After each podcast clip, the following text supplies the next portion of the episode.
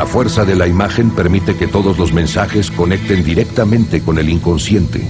Modifican la percepción de la realidad con elementos audiovisuales y generalmente no se trata de provocar reacciones reflexivas o de producir material con fines artísticos. Se trata de vender una realidad que no existe. Llueve como en el 86, es uno de los últimos grandes eh, relatos de Lito Costa Febre. Alguna vez tendremos que hacer un, un encuentro sobre relatores de campañas, etcétera. Pero aquí estamos, un lunes que vuelve a llover, sin ocultar las tristezas ni las simpatías, pero te, tengo que hacerte una pregunta, Agustín, bien futbolera, pensando en que vos sos además un futbolero integral, un futbolero que le gusta, asiste a la cancha, etcétera, pero además que juega al fútbol. ¿Somos más felices cuando salimos campeones, pero somos más hinchas cuando perdemos? A mí me parece que sí, y buenas tardes para todos los que nos están escuchando. Me parece que somos mucho más hinchas cuando perdemos, eh, porque sentimos esa necesidad de, demostrarlo. Eh, y son esos momentos también que quizás nos forjan más como hinchas que, que los triunfos mismos o las vueltas olímpicas. Salando las heridas, uno de los dos sala las heridas. Bienvenidos, bienvenidas. Esto es Fuerte al Medio. Apuntamos a tu nariz, hundimos tus pómulos y vos resplandecías. No te quedó sueño por vengar y ya no esperas que te jueguen limpio nunca más. Esto es un podcast, de, la de la tribu. Fuerte al medio. La política, el Estado, los medios, el mercado y la comunicación pensada a contramano.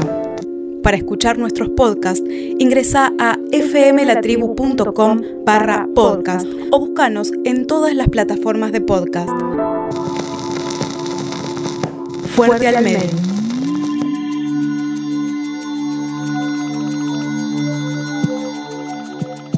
Parece que este camino de Fuerte al Medio desde su inicio de la temporada 14 eh, desanda una mm, como las agujas del reloj una cuenta regresiva, una hermosa canción de Europe, ¿no? La última cuenta regresiva, pero nunca llega el cambio de gobierno que hemos anticipado un montón de veces. Estamos como en una eterna víspera, en un momento de pausa donde no llegan las definiciones y donde el gobierno saliente no toma casi ninguna decisión, no toma muy pocas decisiones. Hay que estar atento porque siempre las últimas semanas de cada uno de los gobiernos nos traen muchas novedades en materia política y comunicación, pero por ahora el río no suena y el gobierno entrante todavía no tiene ninguna definición. Claro, vos decís, eh, cuando cursás políticas de comunicación, los alumnos van sabiendo algunas cosas, van fijando algunas cosas, ¿no? Por ejemplo, el Estado siempre fue el primero en todo y otra es, los gobiernos toman decisiones unos minutos antes de salir.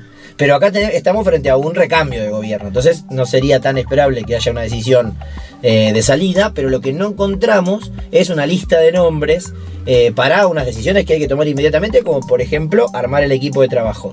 Hay una novedad central que sería el 6 de diciembre eh, el anuncio de la composición del gabinete. Quizá ahí encontremos. El problema es que para el 6 de diciembre falta un poco e incluso falta un fuerte al medio más todavía sin los nombres. Exactamente, esta víspera se va a alargar por lo menos unas, unas dos semanas, si se quiere, o 10 días más. Y en esa línea, los rumores, los nombres, las operaciones periodísticas, hay que decirlo también, eh, son eh, cotidianas y, hacen leña en este árbol caído que es la transición entre un gobierno y otro por ver quién va a ocupar los cargos. Son mucho menos eh, rimbombantes y, mucho menos cotidianas las notas sobre los puestos en materia de política de comunicación que es sobre el resto del gabinete que tiene muy pocos confirmados, pero también hay algunos rumores para los puestos en materia de regulación y aplicación de las políticas de comunicación. Ayer en página 5 de La Nación había una nota en papel, eh, esto es impar para los viejos que leemos el diario, es una de las, de las páginas más significativas, específicamente sobre los nombres que suenan para medios. Eh, pero también deberíamos atender, vos dijiste una una cosa significativa en el primer fuerte al medio que lo llevamos adelante luego de conocer quién era el nuevo gobierno, que era, hay una pregunta central para identificar cómo se compondrá el futuro gobierno, que es si estamos frente al quinto peronismo o al tercer kirchnerismo. Del segundo kirchnerismo, en realidad de, kirchnerismo todo, hay una afirmación central para este minuto, que es cuando están por, conocerse los nombres, que es si sonás, sonaste, ¿no? Entonces, si, si vos sos candidato o candidata firme a ocupar un puesto, eh, buscate otro trabajo porque posiblemente no te pongan. Hay algo de eso, hay operaciones de prensa como vos planteas, pero lo que sería interesante primero es ordenar de qué tipo de nombramientos hablamos, es decir, dónde el gobierno nuevo tendría que nombrar funcionarios y funcionarias, más allá de algunas decisiones que puede tomar políticamente, como por ejemplo reorganizar un ministerio ahí donde ahora hay una secretaría. ¿En qué lugares tiene que designar qué? Bueno, de acuerdo a la estructura estatal heredada y teniendo en cuenta que siempre está la posibilidad de una ley, de un decreto ley de reforma ministeriales, como la que hizo Macri antes de asumir, y que reestructuró el Estado. Eh, tal como está hoy en día, el gobierno de Alberto Fernández, y mejor dicho, Alberto Fernández va a tener que nombrar personas a cargo de las siguientes carteras. Sistema Federal de Medios y Contenidos Públicos, que es la cartera que comanda Hernán Lombardi, y ahí dentro un titular para Telam, un titular para Radio Nacional, un titular para Canal 7, por mencionar algunos. Lombardi tenía casi rango ministerial, ¿no? Exactamente, era un rango similar a un ministerio sin llamarse ministerio.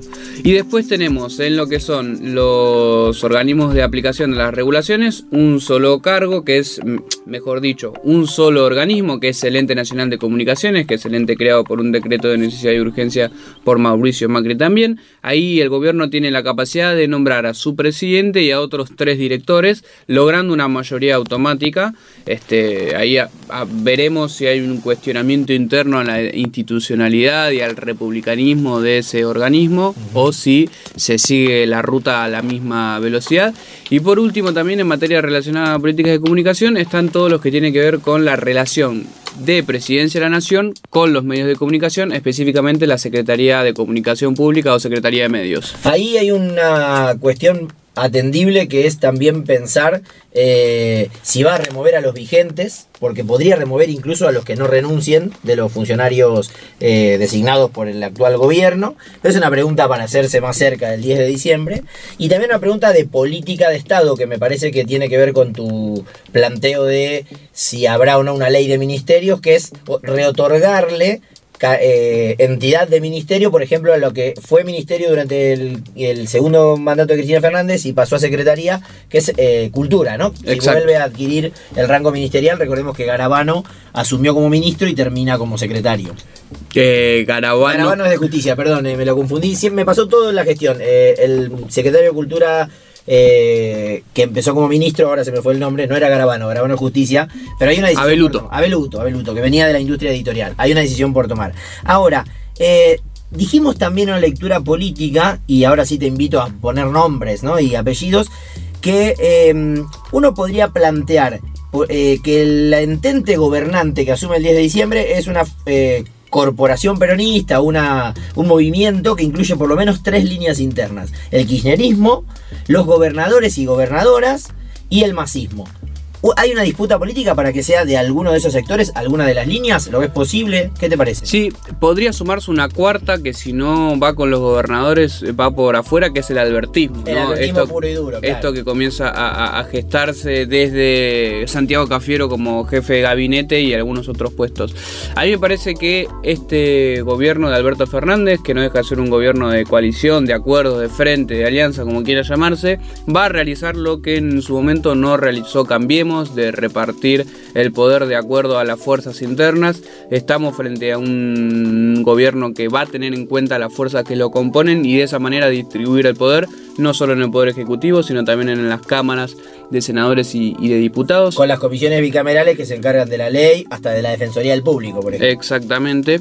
Entonces, a mí me parece que en este reparto de poder sí hay decisiones sobre quiénes no van a ocupar, quiénes no se van a quedar dentro de esas fuerzas internas con determinadas áreas y la parte de medios me parece que es una parte que Alberto Fernández tiene muy bien conocida, muy bien cocinada y va a quedar ahí entre el albertismo y el masismo, por lo menos los rumores entre comillas, confirmaciones que, estamos viendo hablan de, tanto en la, en la Secretaría de Medios como en el Ente Nacional de Comunicaciones, la fuerza del albertismo y del masismo, que es una suerte este, de, albertismo de primera era. Eh, como, como para quedarse con esos puestos. Con un nombre concreto, ¿no? Que es alguien que está hoy en ENACOM y que podría seguir en su puesto. Sí, en el directorio de ENACOM, recordemos que tiene siete integrantes, cuatro que los designa el Poder Ejecutivo y otros tres que los designa una comisión bicameral y uno de los que podría quedarse y el que es el que se menciona como futuro presidente del Ente Nacional de Comunicaciones es nada más y nada menos que Claudio Ambrosini, que fue el director propuesto dentro de la comisión bicameral por una de las minorías, que era el Frente Renovador, que hoy forma parte del futuro gobierno del gobierno entrante. Tengo dos preguntas breves antes de terminar esta primera parte y una, invitación a una conclusión a ver si la compartimos. Vamos por la primera. Eh, ¿Ubicarías dentro del albertismo a los nombres que puede poner el Grupo Octubre en alguno de estos lugares? Y ahí, ¿tenés un nombre para poner en alguna secretaría particular? Según Reporteros Sin Fronteras, el Grupo Octubre fue creado por Víctor Santamaría como secretario general del Sindicato Único de Trabajadores de Edificios de Renta y Horizontal SUTER, gremio que preside. Es administrado por la Fundación Octubre de Trabajadores de Edificios, creada en 1991. La participación en medios arrancó en 2005, con el relanzamiento de la revista Caras y Caretas. En 2008 recibió la licencia de la señal de radio AM750. Su consolidación como grupo multimedios se dio con la compra del diario Página 12 en 2016. Me parece que sí. Santa María, si bien es presidente del PJ porteño y tiene una autonomía propia y un peso específico dentro de este juego de fuerzas que compone al frente de todos. La relación entre Alberto Fernández y el grupo y algunos grupos de medios, como puede ser el Grupo Octubre, el Grupo América. Claudio Ambrosini es un personaje muy, muy este, cercano al Grupo América. Em, trabajó por ejemplo con Gabriel Hodgman, que es uno de los gerentes CEOs del Grupo América y se lo mencionaba también muy cercano a María Eugenia Vidal, pero me parece que sin lugar a dudas todo lo que tenga que ver con el Grupo Octubre, con Víctor Santamaría más específicamente, situándose ahí como un peronismo puro y no tanto dentro del, del kirchnerismo, está ligado al albertismo y lo que pueda llegar a ser los rumores, repetimos esto, ¿no? Son rumores, algunos más fuertes, otros este, con, menos fuerza, pero que tienden al posicionamiento de eh, Pancho Meritelo, Francisco Meritelo, hasta hace muy pocos meses CEO, gerente general del Grupo Octubre, no solamente con los medios, sino también con las revistas y los espacios culturales. Francisco Meritelo se lo menciona tanto como posible...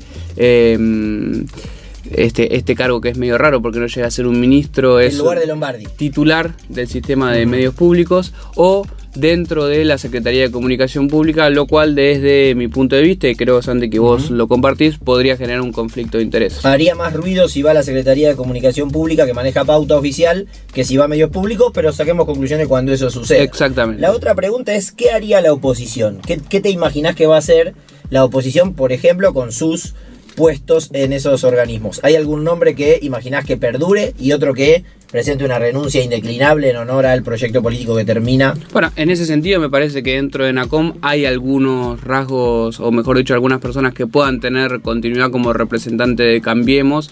Ahí está Hubergia como parte de la UCR y como miembro de la UCR, como representante de la UCR como minoría parlamentaria mejor dicho, no tenemos parlamento, tenemos un congreso, como minoría dentro del congreso en el directorio de NACOM. Y también está eh, Agustín Garzón, ¿no? que es un propuro eh, que es designado por el Poder Ejecutivo y que podría ser revalidado como minoría de Cambiemos también en ese, en ese espacio. Me parece que dentro de esos juegos, no sé qué pensás vos, a mí me parece que personajes están jugados públicamente como Judici serían eh, muy, difícil de, asegurar una continuidad. Sí, creo que no, no, hablé con ella, no tengo contacto, me parece que Silvana Judici ofrecería su renuncia, no me sorprendería que sucediera. Y habría que ver qué hace Ever Martínez, ¿no? que es una persona además que viene como un recorrido más sinuoso, viene de la industria, fue gerente de Telefe hasta que Viacom compró Telefe hace unos años y podría quedarse, no me sorprendería que eso sucediera. No, más teniendo en cuenta el nuevo perfil del gobierno, que es un gobierno, es un peronismo mucho más cercano al empresariado de medios eh, y que tiende a tender puentes, valga la redundancia, con la industria. Entonces, Ever Martínez y su canal de comunicación constante con ATA y ARPA, que son las cámaras empresarias de la radio y la televisión, me parece que podría reconfigurar algún reperfilamiento, este, tanto político como industrial, en, en, esas relaciones. Ahora, contestaste mis dos preguntas, te invito, casi que te meto en el barro a ver si compartís la conclusión eh, de este primer tramo, pero en realidad planteándolo en términos de pregunta, y además para que esta parte de Fuerte al Medio no parezca, a pesar del lunes lluvioso, de que yo me estoy lamiendo las heridas, etcétera, una nota de Carlos Pagni leída, ¿no? Exactamente. acabamos de dar nombres todo el rato de personas que nuestra audiencia no tiene por qué conocer, casi que no va a retener. Y la pregunta es, ¿damos nombres porque expresan sectores, dijimos, tal viene de la industria, el otro del masismo, este de Clarín, aquel del pro puro, algún radical que no consiguió su lugar exacto durante la gestión y hoy va a quedar en la oposición, pero se queda en esa silla. Decía, repetimos nombres, porque los nombres expresan sectores cuando lo que no hay es una política a largo plazo en el proceso de administración de los espacios eh, de gestión de la cosa pública? ¿Te compartirías esa idea? ¿Te cierra? Sí, completamente. Y además eh, de, explotar esta falta de políticas de Estado a largo plazo y de continua renovación, y habrá que ver con qué espíritu llegan, pero casi segura, o, con lo que muestra la tradición de espíritu refundador cada vez que asume un nuevo gobierno, Vamos a ver si esto de la institucionalidad es de la institucionalidad es algo que se pide únicamente cuando se está en la oposición y hoy cuando se asume como gobierno se hace la vista gorda o si efectivamente un gobierno de Alberto Fernández se va a preocupar por la institucionalidad del mundo de las comunicaciones y va a reordenar para que no sea el Poder Ejecutivo el que tenga un poder absoluto en materia de regulación y control del sistema de comunicaciones. Es como cuando hay una derrota de la selección de fútbol en el Mundial, en la Copa América, y lo que se plantea es, se tiene que ir San Paoli, que venga tal o cual, no se habla de un proyecto, se habla de la experiencia que podría traer tal o cual técnico. O sea, cuando, cuanto más hablamos de nombres, menos hablamos de política pública. Y cuanto más hablamos de nombres, al final siempre terminamos hablando de fútbol, ¿no? Sí, y de fútbol, y de rosca, y de todas esas cuestiones que eh, nos entusiasman, pero al mismo tiempo nos muestran que las líneas de continuidad son bastantes. A ver si Manu nos tiende un puente entre la primera parte de Fuerte al Medio y la segunda, en donde efectivamente hablaremos de fútbol. Manu Chao, en Fuerte al Medio.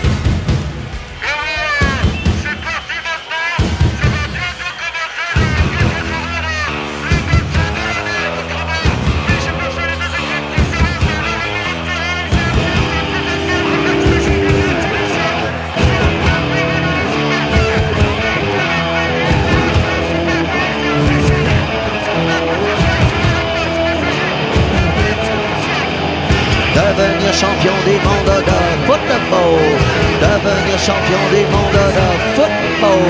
Devenir champion des mondes de football.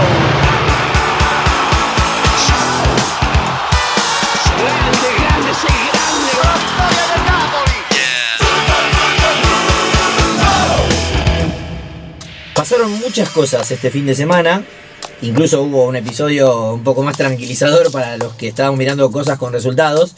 Eh, la Copa Davis, un nuevo formato, etcétera, pero lo que había en Teis Sport, que era el canal que transmitió la Copa Davis, era un crespón negro. Durante mucho rato me pregunté qué pasó y cuando empezó la transmisión de la final, o cuando yo me sumé a ella, porque fue un poco más tarde, me sumé como televidente, digo, escuché a Mariano Clos hablar de la muerte de Carlos Ávila. ¿Quién era Carlos Ávila? A ver si le suena. Carlos Ávila el empresario de origen paraguayo Carlos Ávila murió el sábado 23 de noviembre a los 77 años.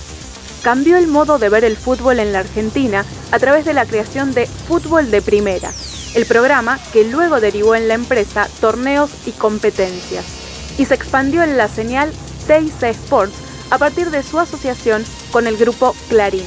Esto no es fútbol, esto es fútbol de primera. O muevo yo, Mauro, eh, Perazo, el 9 que juega en San Lorenzo y en Boca. Carlos Ávila fue el inventor, el, fundador de mm, torneos y competencias que fue una empresa que creció montada a la tenencia de un derecho exponencialmente relevante para la tele. Recordemos que la tele por estos días cumplió casi 70 años y la segunda transmisión de contenido televisivo que hubo en Argentina fue un partido de fútbol, San Lorenzo de local en el nuevo en el viejo gasómetro, el último partido jugó en el viejo gasómetro. Es decir, la tele y el fútbol se llevan de la mano.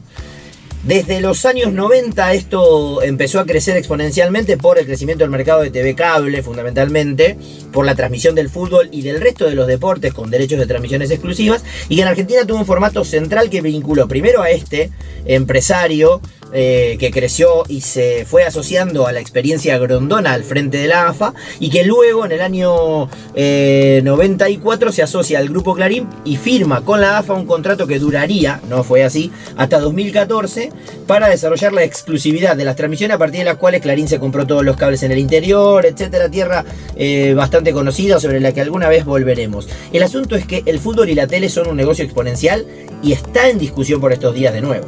Santi, podemos decir que hasta la llegada de Carlos Ávila la relación entre la tele y el fútbol era de mutua conveniencia, pero no de conveniencia económica. Incluso había algunos resquemores sobre si la televisión le sacaba em, asistencia a las canchas al fútbol, pero Carlos Ávila hizo que el negocio cerrara para todos y transformó justamente a la televisión del fútbol en el principal ingreso del fútbol como industria eh, deportiva y de la tele como un diferencial para aumentar el negocio en particular de la televisión por cable. ¿Está bien esa lectura? Absolutamente sí, y te la digo como un joven que creció en una localidad de provincia que iba fervorosamente a ver a su equipo. Perdimos la final en Tres Lomas también este fin de semana de, de la Liga Cultural y Deportiva y que estábamos, digamos, y el fútbol del interior crecía al calor de aquella vieja idea de Grondona de no pasen los partidos de Maradona por la tele en el Napoli porque mata al fútbol eh, de tierra adentro y luego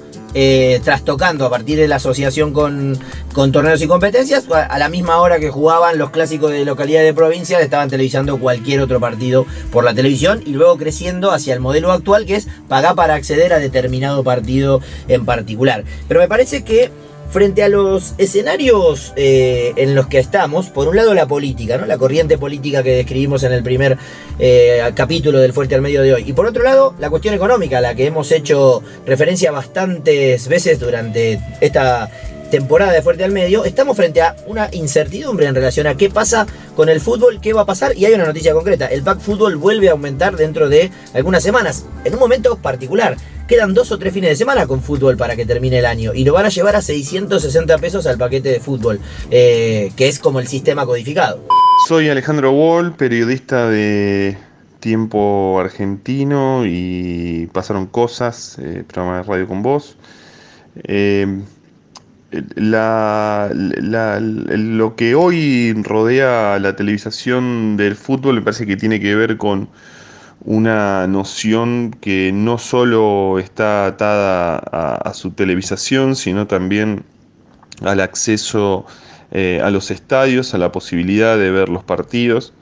Eh, en, los últimos años, eh, y no solamente durante el macrismo, se ha profundizado una suerte de elitismo en el acceso al fútbol. Eh, por el valor de las entradas, por eh, las restricciones, eh, mm, tanto bueno, a hinchas visitantes, pero también para los hinchas y socios que quieren acceder este, a los partidos de local. Lo que vimos en, en, Copa Libertadores con una final en estadio único eh, a la que por supuesto solamente podían acceder quienes tenían la posibilidad de pagar su viaje. Eh, hay toda una, una, noción en ese sentido y esto lo vinculo con la, con la televisión porque eh, a lo que habría que volver es a la cuestión del interés general.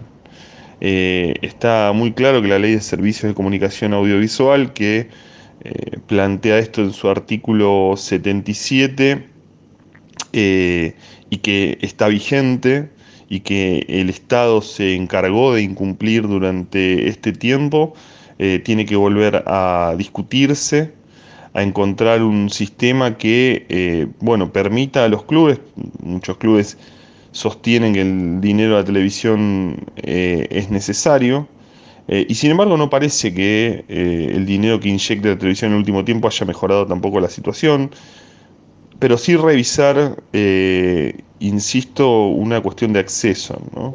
Eh, la realidad es que una de las cosas que nos ponen a pensar esto es una columna que publicó Martín Becerra hace poquitos días en el portal Letra P, donde le otorgaba a Alberto Fernández la posibilidad y la capacidad de redefinir y rediseñar la política pública en cuanto a la televisación del fútbol. ¿no? Recordemos que desde que Carlos Ávila eh, eh, generó creó el modelo de televisación y posteriormente de codificación de los partidos más importantes. Después llegó el fútbol para todos en 2009, donde todos los partidos se pasaron por televisión abierta, hasta la llegada de Mauricio Macri, que con distintos procesos privatizó el fútbol y lo puso en manos de Turner y Fox. En 2017. Exactamente. Dos años con fútbol para todos y en 2017 volviendo a la privatización. Hola, soy Viviana Vila. Bueno, el fútbol para todos fue un derecho del que se disfrutó durante muchos años y que el gobierno de Macri decidió sacarlo con algunas afirmaciones que siempre fueron falsas. Quitar ese dinero para poder dárselo a la construcción de escuelas no se hizo ninguna. Darle el negocio a los de siempre a cambio de que muchos no tengan acceso a, poder disfrutar del fútbol porque en realidad lo que el Estado o el gobierno destinaba a un programa como Fútbol para Todos no obstruía en absolutamente nada el presupuesto nacional, porque se juzga esto y no se mide con igual vara lo que se gasta en pauta o publicidad para un privado, un diario, un canal, etcétera, etcétera. Es una vara distinta y bastante hipócrita para mi gusto, ¿no? Creo que a demasiados seres, en el fondo, lo que les molesta es que muchos accedan a un mismo beneficio, ¿no? Son los mismos que les molesta que los que menos tienen accedan iguales beneficios que los que más tienen en tele, en fútbol, en salud, etcétera, aunque eh, nunca nada fue igual para todos y todas. Es preocupante cómo eh, no solamente en la primera división, sino también en el ascenso, eh, los horarios son horarios pensados para televisión y no pensado para una audiencia, para sus hinchas, para quienes quieren ver fútbol. Eh, domingos eh, eh, tarde para, con, partidos que terminan casi a la medianoche, cuatro partidos un lunes. bueno, una, una, circunstancia y además una, un calendario que no es discutido aquí en Argentina, es discutido también en, en Europa.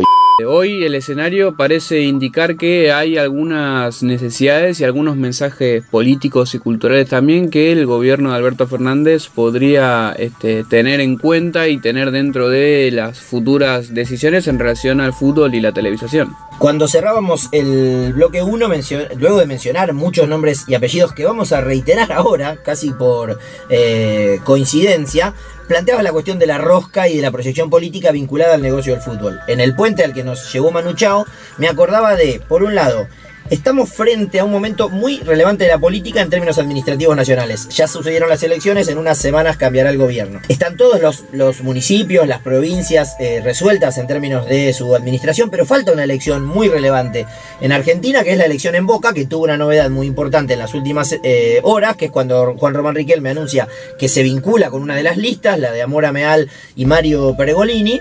Eh, y que aparentemente pica en punta para ganar. Y ese triunfo sería, entre otras cosas, además del final de 25 años de macrismo en la boca, el final del proyecto de las sociedades anónimas para el fútbol, al menos por ahora. Con un momento histórico que es cuando Grondona manda a votar con Macri en el consejo directivo de la AFA por el proyecto y 40 eh, clubes contra uno eh, dan por tierra ese proyecto que nunca quedó de lado en el proyecto boquense. Pero me parece que algunos nombres y algunas decisiones pondrían en relación esa capacidad que la nota de Becerra, eh, que vos retomás, plantea para ver si hay una posibilidad de cambiar el modelo. Que digo, ahí está la gente de eh, Santa María, en la misma lista que, que Amora Meal. Y en un contexto de recesión económica en donde el Pack Fútbol te demanda hoy pagar los 1000, 1200, 1300 de abono básico, depende de dónde vivas y qué prestación tengas, un plus de un 20% más o menos de paquete digital, más otro 20% del paquete fútbol. Esa combinación podría ponernos en ese nuevo escenario. Soy Fernando Cis, periodista de Tener Sports. Con respecto a las elecciones en Boca, sin dudas, a pesar de que Cristian Gribaudo, candidato oficialista, se había manifestado en contra de las sociedades anónimas deportivas, a diferencia, en una de las diferencias que mostraba con Daniel Angelici, eh, la llegada de Juan Román Riquelme y mm, la posibilidad cierta de que el oficialismo después de 24 años deje em, la conducción de Boca, marca un quiebre en la posibilidad o en la intención que Mauricio Macri mantuvo durante todo su mandato de instalar las sociedades anónimas deportivas em, en el fútbol argentino. Habrá que ver y habrá que esperar el resultado de las elecciones del 8 de diciembre, pero una eventual, una eventual victoria de Jorge Amora Meal marcaría sin dudas un quiebre no solo en Boca, sino eh, en, en esta particularidad que era la búsqueda por parte de Mauricio Macri de instalar las sociedades anónimas deportivas en la Argentina. Sí, la hipótesis que sostiene Martín Becerra es que eh, podríamos llegar a un escenario donde en base y apoyándose en lo que es el artículo 77, la todavía vigente ley de servicio de comunicación audiovisual, las transmisiones del fútbol de primera división sean consideradas contenidos de interés relevante y esto habilite que sea incluida eh, los partidos en el pack básico de televisión de pago en condiciones a definir o incluso pasar algunos partidos por canales de televisión abierta. Y recordemos también todo lo que tiene que ver la política partidaria nacional con la política del fútbol, porque en 2016 se dio el 38-38, Marcelo Tinelli contra eh, el, moyanismo, Moyano todavía dentro del paraguas político de Mauricio Macri. Hoy Moyano está parado en la vereda de enfrente. Angelici perdería su posición en Boca y pasaría a ser una, una, fuente de poder más del peronismo en la ciudad de Buenos Aires, Boca. Moyano, presidente de tu querido Club Atlético Independiente. Exactamente. Moyano, incluso con una interna que podría abrirse con el macrismo, con Ritondo alejándose del poder. Ritondo ¿Integran la misma lista? Integran la misma lista, pero ya te digo, los posicionamientos políticos a nivel nacional generarían internas incluso dentro del moyanismo en Independiente. Entonces todas estas cuestiones eh, harían que el reacomodamiento de fichas de política a nivel, a nivel nacional jugaría un rol clave en el reposicionamiento y reacomodamiento de fichas a nivel de política de los clubes y a partir de ahí comenzar negociaciones que alivianen un poco y aligeren un poco la carga eh, que tiene eh, ver el fútbol para los bolsillos de los argentinos. En un gobierno que va a asumir en una crisis muy profunda, a la que le va al que le va a costar darle cosas rápidamente, significativamente, más allá de las operaciones que anuncian aumentos de salariales inminentes, etcétera, y que en términos de regulación de medios no es que esté atado de manos, pero que nosotros hemos bajado ya la expectativa, es decir, no esperen una discusión central por una nueva ley de medios, etcétera, con lo cual podría emerger por ahí algo de eh, una medida significativa para la sociedad. Y un jugador más, que son los gobernadores como fuente de, poder del albertismo y el cooperativismo y el cooperativismo que provee televisión de pago en distintas provincias de nuestro país y en distintas ciudades o pueblos eh, medianos como jugadores que tienen interés y que tienen poder político también en esta discusión. Los gobernadores que siempre están vinculados a proyectos deportivos locales, pensar en Tucumán, pensar en por qué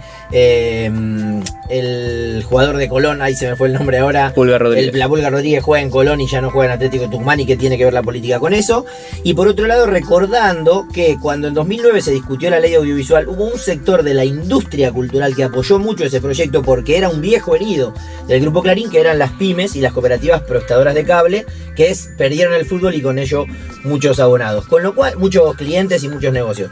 Con lo cual, para terminar el programa y para eh, poder sacar una, una conclusión, diríamos, no tenemos ninguna garantía de quiénes van a ser los que tomen decisiones, pero están sonando cada vez más fuertes los nombres. Si sabemos o si nos animamos a apostar que no va a haber una regulación novedosa, pero que por dos o tres junturas, por dos o tres em, eh, eh, bordes o grietas, se va a colar en parte la política en los clubes y en la política deportiva y, también en eh, el quehacer cotidiano de a ver dónde alivio un poquito a la audiencia en su bolsillo, aunque no sea más que mirando un poco de fútbol sin pagar. Sí, pero también más allá de las precisiones o de las imprecisiones, mejor dicho, ver el juego, ver la cocina y ver los intereses que están detrás de cada postura antes de una decisión ayuda a entender mejor cuando estas decisiones finalmente se tomen. No vamos a tener los nombres, seguramente el próximo lunes cuando tengamos Fuerte al Medio en vivo. Tampoco vamos a tener conclusiones, pero seguiremos aportando buenas preguntas. ¿Nos reencontramos el lunes? Nos vemos el lunes. Un abrazo. Esto es un podcast, de, la de la tribu. Fuerte al medio. La política, el Estado, los medios, el mercado y la comunicación pensada a contramano. Para escuchar nuestros podcasts, ingresa a fmlatribu.com barra podcast o búscanos en todas las plataformas de podcast. Fuerte, al medio.